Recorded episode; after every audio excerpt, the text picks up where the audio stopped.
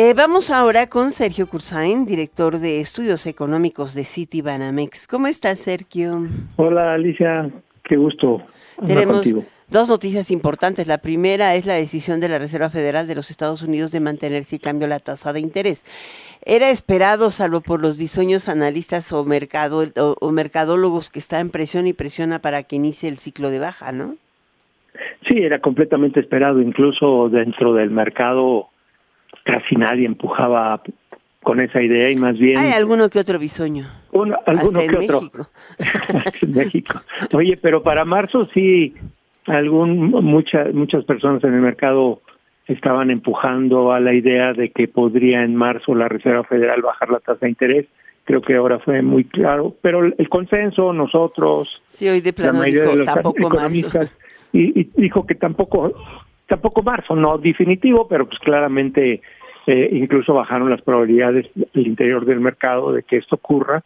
Nosotros estamos pensando que sería para junio, pero sí creo que mayo, junio, hacia ahí, hacia ahí apuntan las cosas. Es importante subrayar que que Powell, el, el presidente de la Reserva Federal, está muy contento con los datos de inflación y también con los datos del PIB, que antes si el PIB salía muy bien, pues entonces era como noticia negativa porque querría decir que la inflación iba a bajar. Ahora como que su idea es, hombre, sí podemos bajar la inflación y ya está bajando, aunque no baje el PIB ni se enfríe el mercado laboral y la tasa de empleo no tenga que subir. O sea, eh, lo que se llama ahora sí que un aterrizaje suave no quiere decir que él dice no hemos ganado la batalla, pero por ahí por ahí la llevamos. Entonces creo que no tienen prisa y podría ser más bien en el en el segundo trimestre de este año, el primer recorte. Ahora, hay, temas que son, yo creo que para todos importantísimos, ¿no? Ayer em, se dio a conocer ya el dato de, del em, el dato oportuno de crecimiento del Producto Interno Bruto en México em, para el del 2023 y eh, ese eh, tiene este doble filo, ¿no? La, la primera es que sí, aparentemente la economía creció, no aparentemente, la economía creció más de lo que todo el consenso esperaba, algo que lo hemos estado comentando ampliamente, pero no está siendo una economía teflón como la estadounidense realmente mostró el PIB desaceleración fuerte en el último trimestre del año pasado. Eh, ¿Crees que esta tendencia continúe? Fíjate que efectivamente, eh, como bien lo dices, fue muy, muy importante el crecimiento del total de, del año, 3.1%, pero se esperaba ya en los últimos dos meses que creciera hasta un poquito más. Y el cuarto trimestre, pues sí, sorprendió bastante a la baja. Prácticamente no creció la economía en el cuarto trimestre con respecto al tercer trimestre y creció 2.4 con respecto al mismo trimestre del año anterior. Entonces, a, tu pregunta, ¿creemos que va a seguir? No tan fuerte la desaceleración, pero todavía vemos el, vemos el primer trimestre bastante débil. O sea, el, el dato que salió ayer pone riesgos al crecimiento para el 2024 y lo que hemos estado escuchando, entre otras cosas, del lado del sector gobierno, que ha sido muy importante la inversión pública para el crecimiento en 2023, pues es que pues se pasaron un poquito las metas fiscales, se les pasó el déficit y en diciembre estuvieron tratando de, de no gastar, eh, tratar de ver cómo, de dónde sacaban para evitar gastar y aplazar los gastos y y vas a escuchar seguramente a muchos proveedores en todas las empresas gubernamentales y el propio gobierno federal quejándose de aplazamientos en los pagos. Entonces, creo que sí, el primer trimestre va a seguir estando débil, pero no vemos para el conjunto del año algo menor a 2%, traemos 2.2%, con ciertos riesgos a la baja, pero bueno, estamos un poco más pesimistas que el consenso de economistas y que el Banco de México que trae 3%. Mm. Ahora, en realidad casi todos han corregido al alza la perspectiva económica para este año, pero no lo suficiente como para alcanzar el optimista pronóstico o, propuesta, aunque sea la, la, de tamaño puntual, de la Secretaría de Hacienda.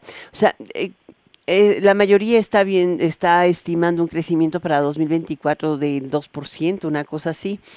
Eh, o 2.5, el caso del Fondo Monetario, ajá, el Fondo Monetario lo puso en 2.7, me parece que es altísimo, considerando todo lo que ha pasado, pero eh, aquí el punto es, ¿qué, eh, ¿qué es lo que está sucediendo? Que las exportaciones están creciendo, siguen creciendo.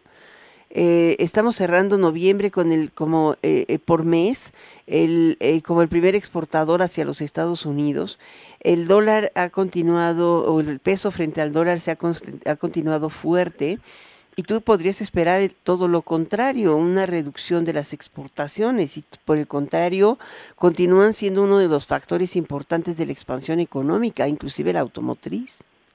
Fíjate que eh, ese es un punto muy interesante porque si bien las exportaciones les fue bien en crecimiento nominal en dólares, cuando el INEGI lo pone en volumen, o sea que quita el factor precios, nos hemos dado cuenta ya, ya están los datos de los tres primeros trimestres, nos falta el cuarto trimestre, en volumen, ¿no? En, en, dólares ya tenemos diciembre, como bien lo decías, cayeron las exportaciones mexicanas al mundo, no solo Estados Unidos, sobre todo el resto del mundo, más que Estados Unidos, primera cosa en, en 2023, en volumen, pero las únicas que subieron, pero no lograron compensar al resto, fueron las automotrices, tanto autopartes como vehículos terminados. Entonces, no nos fue bien en volumen a las exportaciones en el 2023, a pesar de que están, fueron súper competitivas por una razón, por así decirlo, muy simple.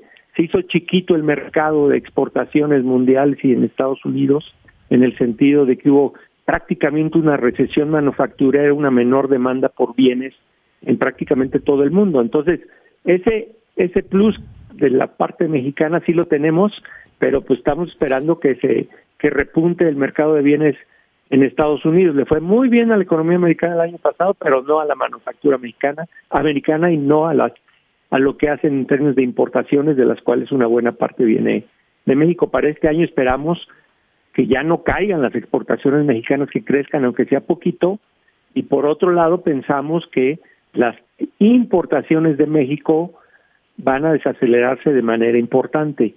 El consumo también, y sobre todo lo que se va a desacelerar horrible es la, la formación bruta de capital, de inversión, digamos, que creció 20% en el 2023 y ahora pensamos que este año pues, se va a acercar a cero. También atrás de todo eso están las tasas de interés y los programas eh, del gobierno, por supuesto.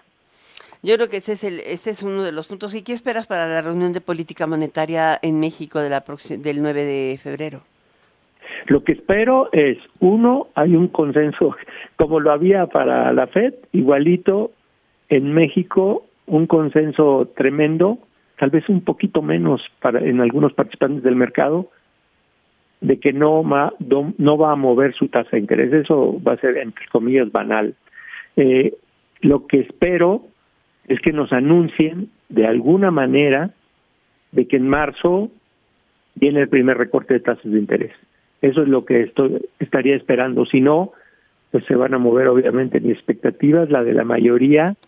Eh, hay bastante consenso de que va a recortar 25 puntos base, 0.25% la tasa de interés el Banco de México y ahí va a empezar un ciclo bajista de la tasa de interés que creo que se va a ir hasta el 11.25 actual hasta 8.50 en diciembre de este año. Vamos a ver si, si así ocurre.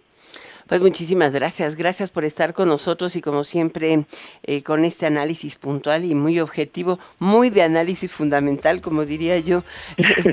sí, la verdad es que hay que quitarle el tono de mercado, ¿no? O sea, la apuesta central no es no es al día a día, es saber cómo ves la economía en el mediano y largo plazo. Muchísimas gracias por estar con nosotros, Sergio Cursain. Muchas gracias. El, el, director general de estudios económicos de Citibanamex. Gracias.